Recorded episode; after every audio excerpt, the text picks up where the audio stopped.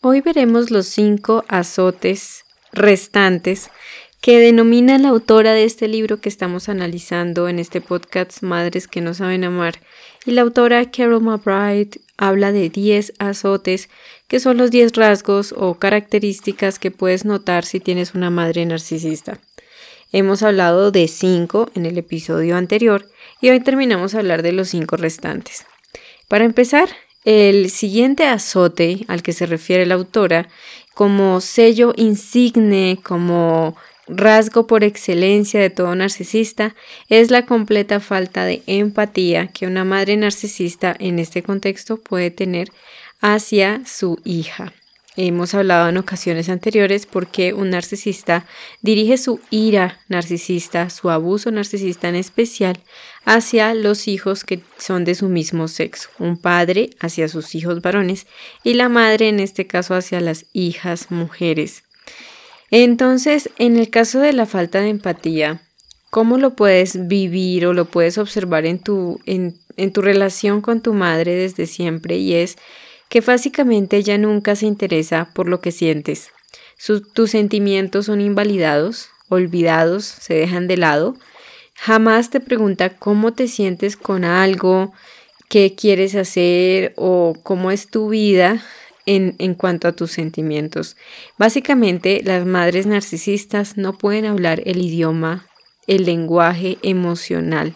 No hay una, un vínculo afectivo y con el tiempo terminas rindiéndote. Ya entiendes bien, comprendes cómo es esa dinámica, que es como literalmente si le hablaras a una piedra, cómo te sientes. Yo creo que le hablas a una piedra y puede conectar más contigo que un narcisista. Entonces con el tiempo, cuando ya esa hija se vuelve una mujer adulta, es termina por darse cuenta que lo mejor es no hablarle más a esa mamá de cómo se siente, de sus ilusiones, sus sueños, pero en especial de las emociones. Entiende que no hay manera en que puedan conectarse desde las emociones, desde una empatía auténtica. Los narcisistas pueden llegar a tener una empatía que simplemente es una empatía cognitiva.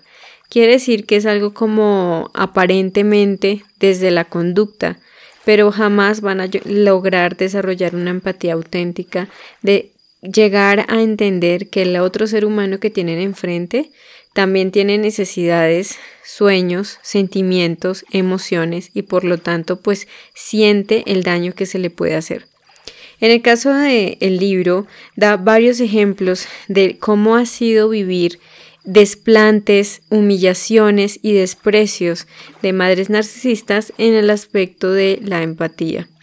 Por ejemplo, en un caso habla de Alice, quien está en proceso de divorcio y su madre lo único que le interesa es saber qué va a pasar con las propiedades, quién se va a quedar con la casa, todo como muy material, el abogado, o sea, como si se tratara de algo mecánico, de algo supremamente frívolo. Pero una madre sana sabe bien que le preguntaría a su hija, ¿cómo te sientes? ¿Cómo te encuentras?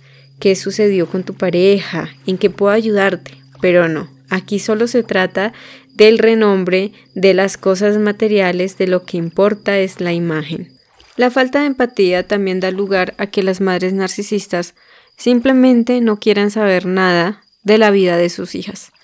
Eh, a mí me sorprende cuando, por ejemplo, uno ve mamás o, o padres que son más sanos y se interesan de verdad por la vida de sus hijos, conocen sus amigos, sus gustos, sus aficiones, cómo están en la universidad o en el estudio, en qué quieren trabajar, cuál es, eh, no sé, eh, el país favorito, cuáles son sus proyectos o su propósito de vida, en qué em, trabajo están actualmente y así en muchas cosas. Creo que cuando tienes un progenitor narcisista, claramente entiendes que tus amigos te conocen más a ti que ese mismo progenitor narcisista. El narcisista puede llegar a creer o suponer que te conoce, pero pues no es del todo cierto porque a la larga nunca le ha importado tu vida. Y eso suena algo duro, pero es por la falta de empatía. Muchas veces dentro de esa lucha para que en, de pronto a lo largo de la infancia las hijas pueden llegar a engancharse en luchar para que sus madres las vean, las escuchen y las perciban, o sea, se den cuenta que sus hijas existen. Por lo tanto, pues tratan de miles de formas de llamar su atención, de que las puedan escuchar, de que las visibilicen, que se percaten de ellas, como les dije. Pero obviamente todos estos intentos son nulos, nunca se logra y terminas por darte cuenta que lo único que quiere tu madre narcisista o si tienes un padre narcisista es robarte el centro de atención. Para lo único que te puede determinar es para aumentar su imagen pública o te detecta si te está percibiendo como una amenaza, es decir, que le estás robando más atención a ella. Ese es otro ejemplo que pone la autora cuando habla de una película donde hay una mm, postales desde el filo, que es una película de Meryl Streep, de cómo eh, es la vida de una madre y su hija y la hija pues tuvo problemas de, de, sustancias y cuando regresa a casa en esa bienvenida, en esa fiesta de bienvenida, ella pues canta una canción donde madre e hija empiezan a cantar canciones donde la madre insistentemente trata de robarle el protagonismo a su hija, trata de opacar completamente que haber pasado por una pesadilla de rehabilitación, de sustancias, de estos problemas tan serios, todo se trataba simplemente de ella misma como mamá, de que todo el mundo la escuchara, la viera, pero su hija no era importante. Lo que le sucedía no era eh, digno de escuchar ni de resaltar y por lo tanto pues la bienvenida no era tanto una fiesta de bienvenida, era simplemente una excusa para que la mamá de esta joven en la película pudiera ser la estrella del show. Entonces en eso notarás que si tienes una madre narcisista o un padre narcisista, ellos siempre quieren ser la estrella del show y por lo tanto tus necesidades, tus sentimientos no tienen lugar en ningún momento.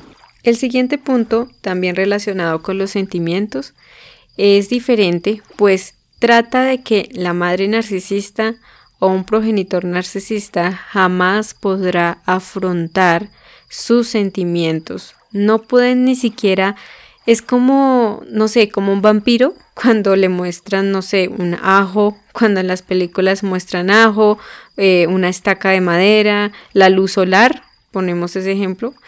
Un vampiro narcisista no puede ver la luz del sol. Y esa luz del sol, en este caso que les estoy hablando, son los sentimientos. Un padre narcisista jamás puede gestionar las emociones.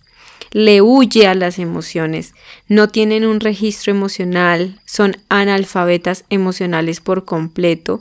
En este caso, le huyen a los sentimientos. Por eso pongo el ejemplo de un vampiro que le huye a la luz del sol.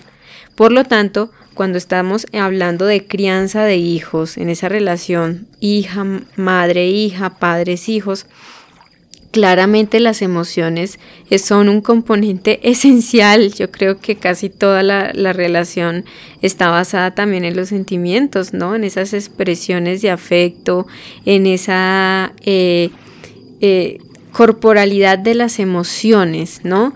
Entonces, cuando eres hija, hijo de un narcisista, vas a comprender bien que durante tu crecimiento, durante tu crianza, se te impuso negar y reprimir tus propias emociones, a fin de que puedas mostrar una actitud que fuera la que tu padre o madre narcisista es la que quería ver. Por ejemplo, hay muchas madres narcisistas, un padre narcisista puede mostrar enfado, mucho enfado porque estés llorando, porque te sientas triste, porque hayan emociones incluso a los narcisistas. Esto parece desquiciante y maquiavélico, pero es así. A los narcisistas, los padres narcisistas les puede llegar a enfadar incluso ver a sus hijos riendo, siendo felices, disfrutando de algún juego, Tampoco les gusta ver a sus hijos felices. Es algo impresionante. Por ende, por eso también son progenitores muy problemáticos, por todo pelean, por todo forman un, conflicto muy grande. Entonces, si eres hijo, hija de un narcisista, sabrás bien que la relación con tu padre o madre narcisista siempre fue ver a un adulto frío. Aquí la autora denomina frías como el hielo, o se hacen humo cuando se les habla de sentimientos. Se transforman en un ser que no quieren ver sentimientos, no quieren hablar de sentimientos, excepto el que les dije, ¿no? El enfado. Sí pueden llegar a ser personas por eso muy agresivas, violentas, todo el tiempo estar enfadados por algo, se enojan fácilmente por cualquier cosa. Yo creería que también pueden llegar a ser personas que, que seguramente pueden llegar a tener mm, serios problemas para manejar la ira. Entonces es porque de alguna manera yo siento como si estos padres narcisistas no vinieran o, vinieran con ese cortocircuito de ese termostato emocional, como que ya hay un daño profundo en su psique que les impide conectar emocionalmente con cualquier ser vivo. Entonces vas a ver que tu relación con tu padre, madre narcisista, es, fue, siempre fue una relación parca, fría, neutra, desconectada y por lo general bastante, em, o sea, una relación también muy llena o muy marcada por el enfado, por la ira, por la rabia. Entonces, eh, otra de las características es que ese progenitor nunca te permitió expresar tus verdaderos sentimientos. Entonces aprendiste o creciste creyendo que los sentimientos son un fantasma, como que no existen, hay que esconderlos, no hay que hablar de eso.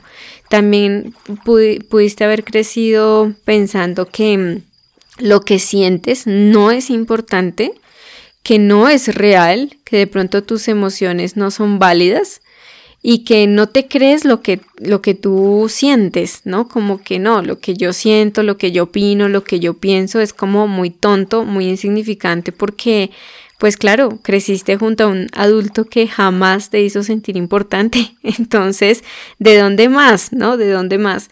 Entonces, muchas veces, obviamente, todo esto de comernos, tragarnos las emociones, puede generar también otro tipo de, de, trastornos y de anomalías en el crecimiento de una joven, de un joven. En el caso de las mujeres, por lo general, también empiezan los problemas de los trastornos alimenticios, donde también es una manera en, en la que se trata uno de comer, tragarse las emociones a través de la comida, llenar esos vacíos afectivos, buscar el afecto, eh, ese nutrimento, ese alimento nutricio emocional en la comida. Porque pues usualmente esto no lo dice el libro, pero en otras fuentes yo he podido leer que muchas veces los trastornos alimenticios tienen que ver con un, un vínculo materno dañino, donde no ha habido afecto emocional por parte de las mamás, no ha habido esa leche materna emocional. Y todo esto se desborda por la comida en estos trastornos. Obviamente pueden haber otras causas y factores, pero pues hablando de este tema es lo que me llama la atención. Entonces, recapitulando, toda esta parte eh, ausente completamente de sentimientos, el tener a un vampiro narcisista como tu padre o tu madre, hace que básicamente no les corra sangre en las venas, sea como un témpano de hielo.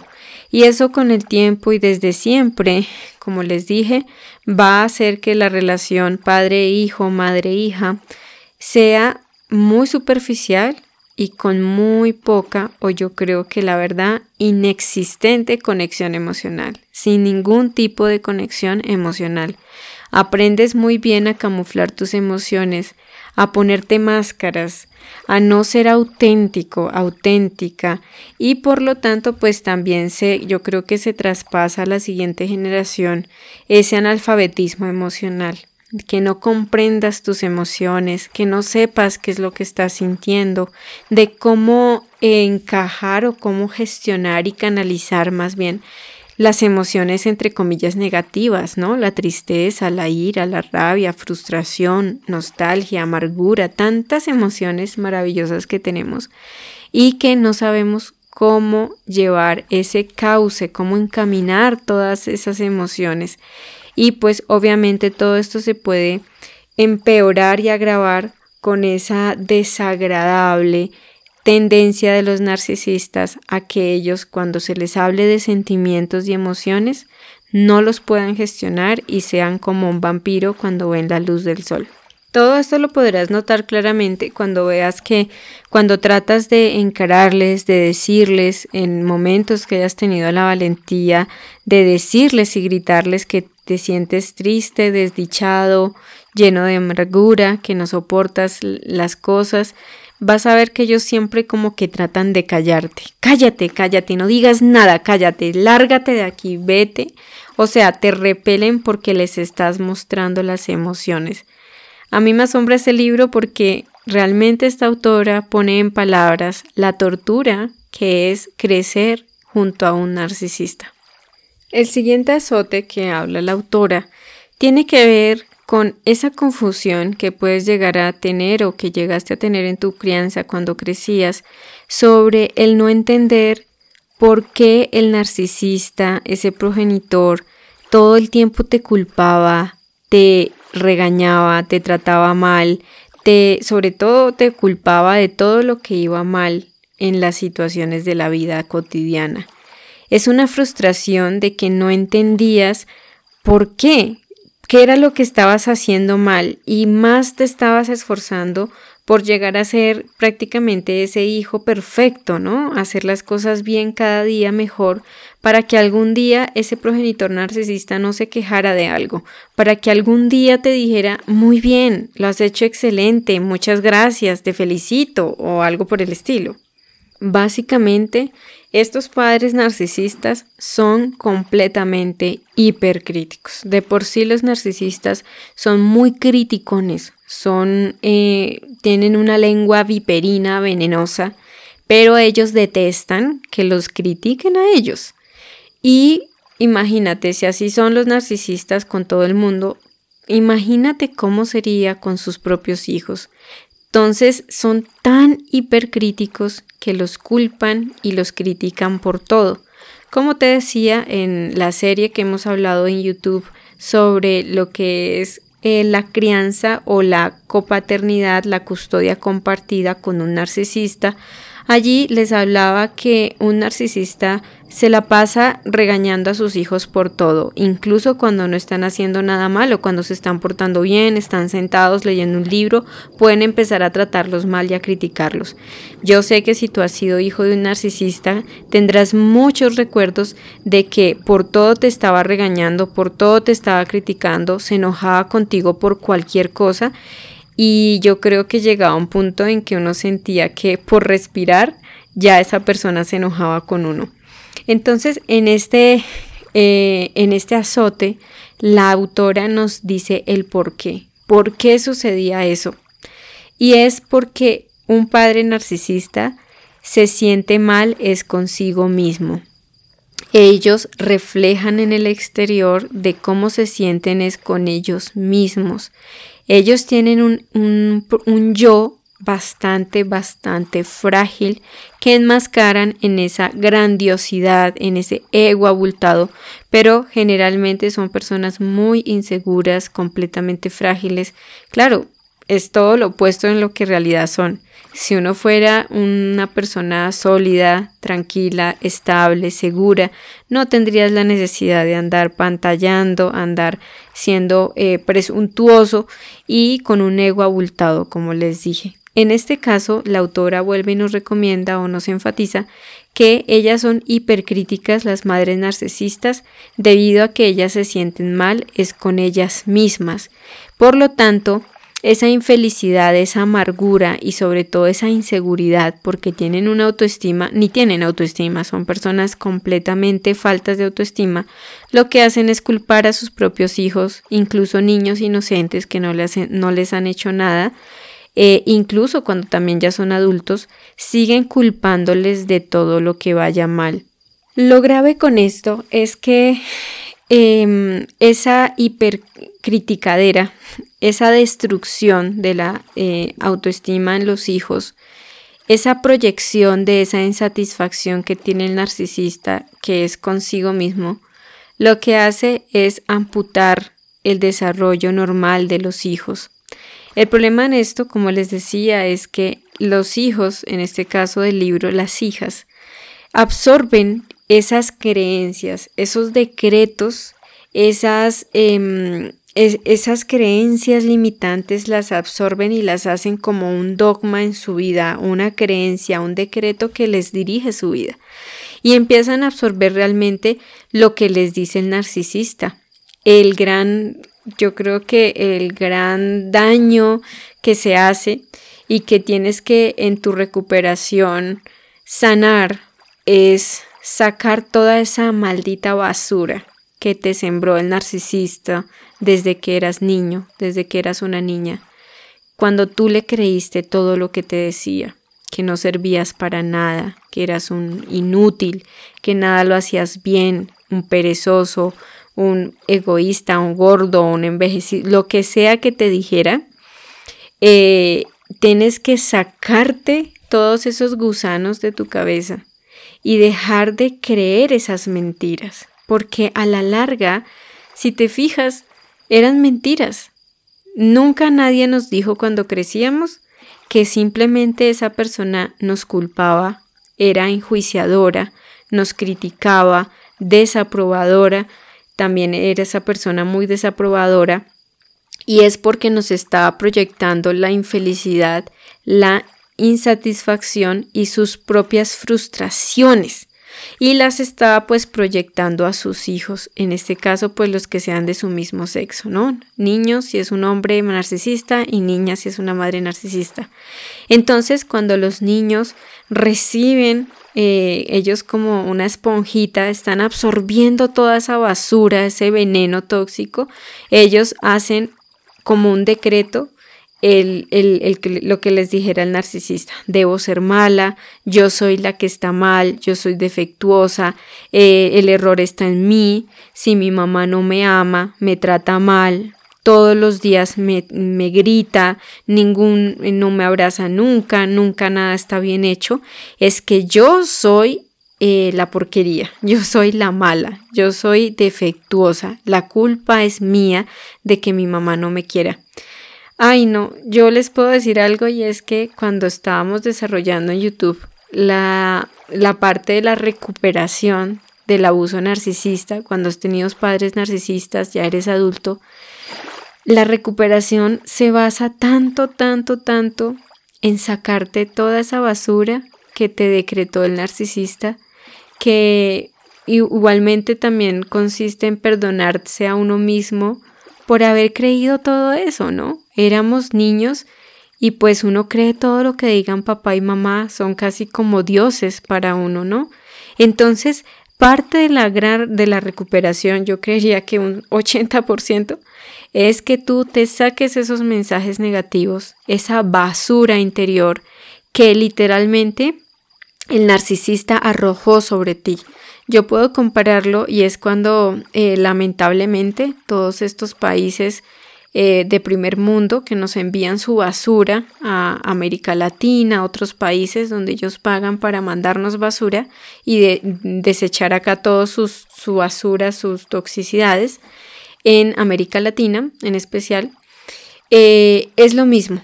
Un narcisista está llena de, lleno de basura y él deposita toda esa podredumbre en la psique, en el alma, en el cuerpo, en el ser, en todo, es sobre sus hijos. Sus hijos simplemente son un botadero de basura donde ellos siempre van a desechar toda su porquería interior, todo lo que no funciona en ellos, se lo culpan a sus hijos y proyectan en ellos eh, la carencia de humanidad que ellos tienen. Y como les decía, pues esto lesiona profundamente la autoestima de los hijos, em, les genera muchos traumas que más adelante en la etapa adulta se transforman en muchas cosas que también vamos a hablar más adelante y sobre todo lo puedes ver en muchas áreas de tu vida, en tu trabajo, cuando te saboteas, eh, si eres perfeccionista y que si no, por descontado, en las relaciones de pareja. Entonces, todo esto, empezar a entender estos azotes del que habla la autora, es maravilloso porque a mí, por lo general, a mí en lo personal, me ayudó a liberarme de eso. Cuando tú ves tu recuperación del abuso narcisista y miras, wow, yo no estaba mal, yo no era el problema, es lo maravilloso de esto, porque por fin te das cuenta que lo que te dijo el narcisista no era cierto. Tú no eras la del problema, tú no eras defectuoso, Tú no tenías nada de malo, tú solamente eras una niña, un niño que estaba creciendo con luz propia, con muchas cosas maravillosas y que ese adulto estuvo ahí para depositar en ti toda su basura.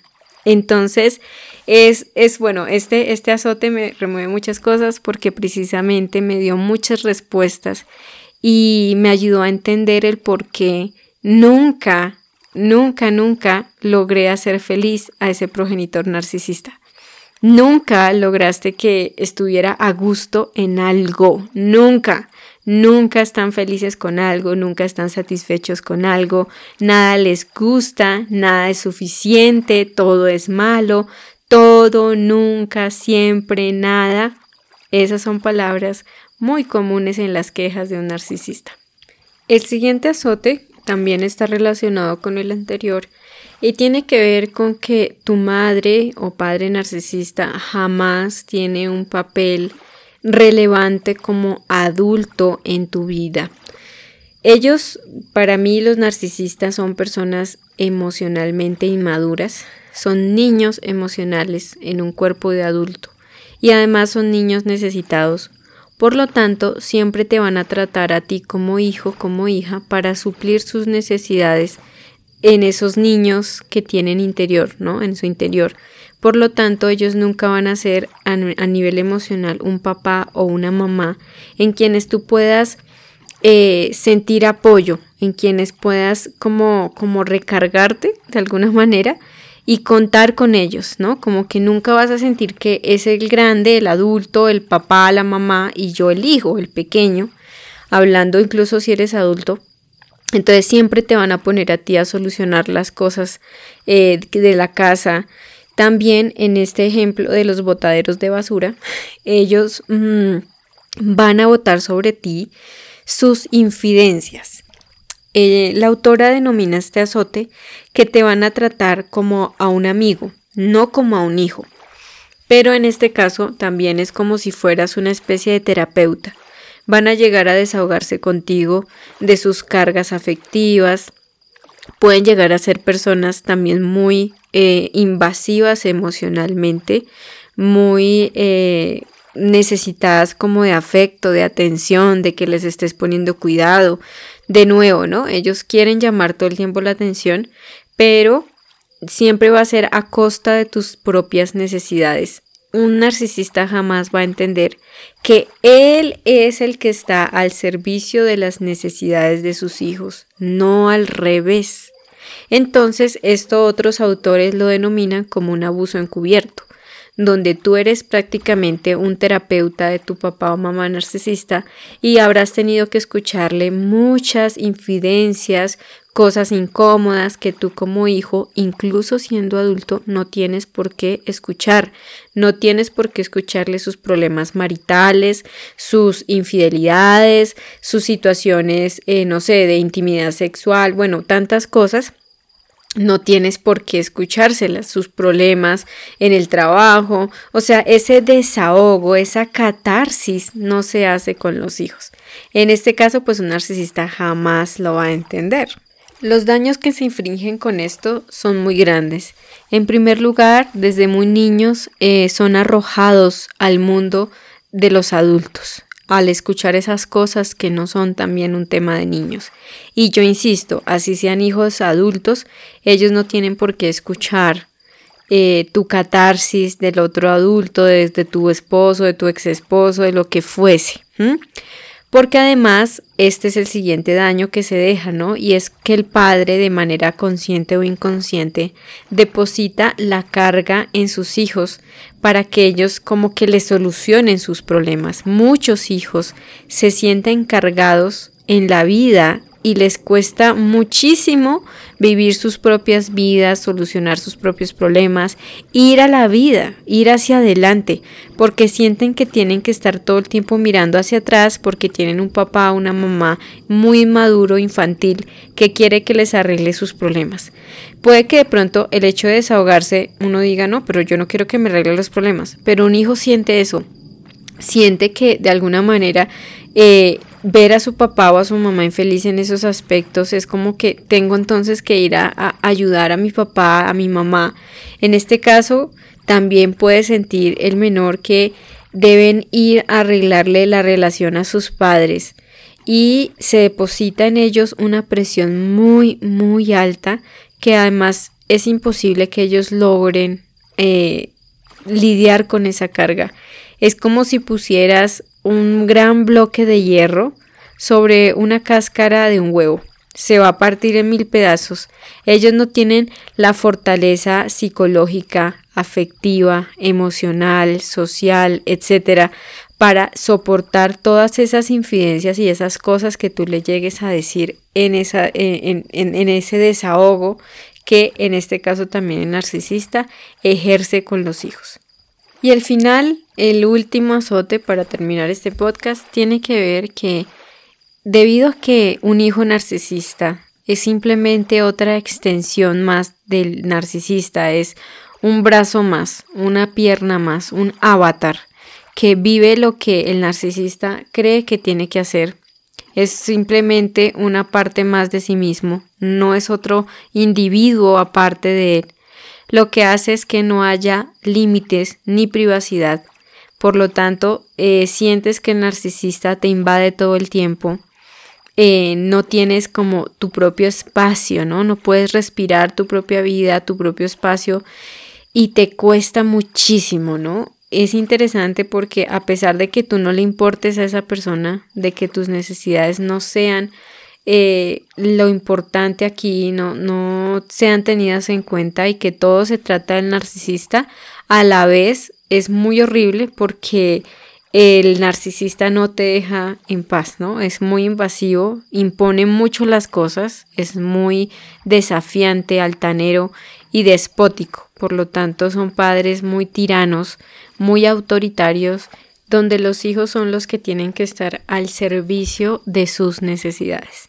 Y bueno, pues estos han sido los cinco últimos azotes que nos hablaba la, autora de este libro. Y se cierra este capítulo hablando y reflexionando que cuando la hija de una madre narcisista se mira al espejo, no se puede ver a ella misma, no ve su propia identidad, quién es ella realmente.